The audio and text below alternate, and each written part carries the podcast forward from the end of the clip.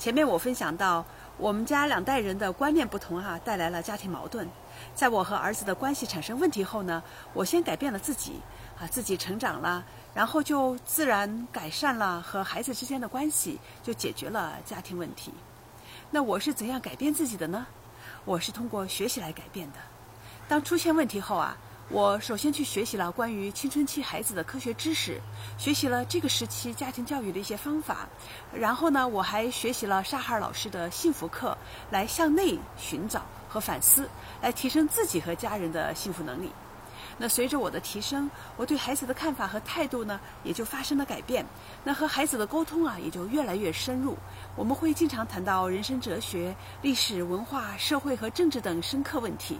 那孩子呢，也看到我做的事情带来的价值和事业上取得的成绩，那对妈妈的自豪感哈、也就油然而生了。那在孩子的成长过程中啊，他们经历了这么几个阶段。从婴幼儿时期哈、是完全依赖父母，到他们慢慢的学会了一些基本的生活技能，能够生活自理，然后到青春期希望独立，又开始逆反了啊，呃，后来呢又到离开家上大学独立生活，到之后呢又参加工作，完全的自力更生，然后，呃，寻找伴侣，结婚生子，这呢就是一个周期，一代一代的人哈、周而复始。那在这个过程中呢，我们一次又一次的接触全新的事物和全新的人生阶段，我们就必须要不断的学习成长，因为我们以前其实都没有经历过，原来没有孩子之前没有经历过当父母的，所以当有了孩子，我们要重新学习。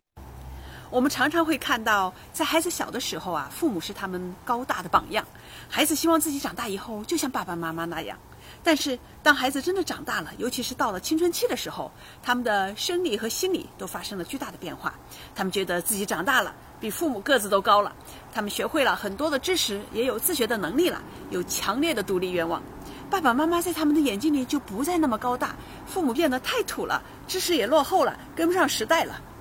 这样，孩子当然就不愿意再听爸爸妈妈的话了。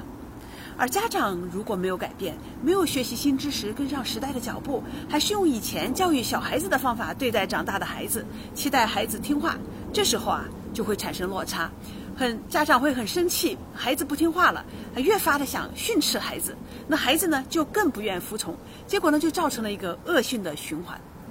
所以我认为哈，我们做家长的应该在孩子的成长过程中，自己也一直学习，表现出成长型思维，做个好榜样。